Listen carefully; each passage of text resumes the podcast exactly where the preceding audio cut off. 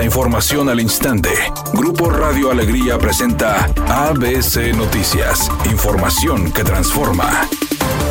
¿Qué tal? Muy buenas tardes, esta es la información. El Congreso del Estado analizará la propuesta de ley de ingresos 2024 del Poder Ejecutivo y si no hay consenso será el mismo legislativo el que formule y vote la parte restante del paquete fiscal 2024. Así lo señaló la diputada Perla Villarreal, presidenta de la Comisión de Presupuesto, quien lamentó que una vez más el gobierno estatal enviara la mitad del proyecto presupuestal del siguiente año. La priista explicó que si no se recibe el presupuesto, tal y como debe ser, el Congreso tiene que tomar orden explicando que para ello tomaría la información que resultó de las mesas de trabajo que celebraron anteriormente con diferentes autoridades estatales y alcaldes. A 26 días de que el huracán Otis devastó gran parte del puerto de Acapulco, Coyuca de Benítez y otras regiones del estado de Guerrero, la Secretaría de Educación Pública informó que este martes se reanudaron las clases en las escuelas de esa entidad que no ponen en riesgo la seguridad de alumnos, maestros y personal administrativo. O sea, que el retorno a las aulas es de manera paulatina. Dijo la SEP que se trabaja de manera coordinada con el gobierno del estado para restituir lo antes posible los planteles afectados. La dependencia del gobierno federal dijo que repondrá todos los libros que se perdieron con las afectaciones por el huracán Otis.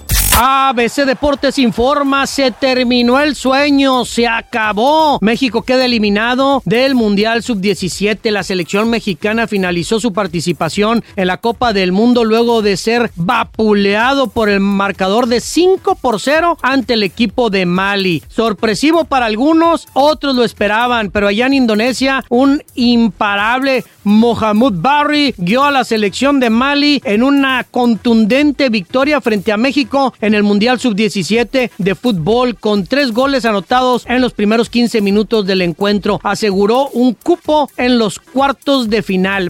La actriz mexicana Carla Souza obtuvo el premio a Mejor Actuación Femenina por la película titulada La Caída en la edición 51 de los premios Emmy, en la que participaron 20 países y que son otorgados por la Academia Internacional de Artes y Ciencias de la Televisión. La película está basada en hechos reales y muestra la historia de una clavadista que se tuvo que enfrentar a los abusos de su entrenador y que revive su experiencia cuando una de sus compañeras le dice que ella también sufrió el mismo problema. Redacción y voz Eduardo Garza Hinojosa. Tenga usted una excelente tarde.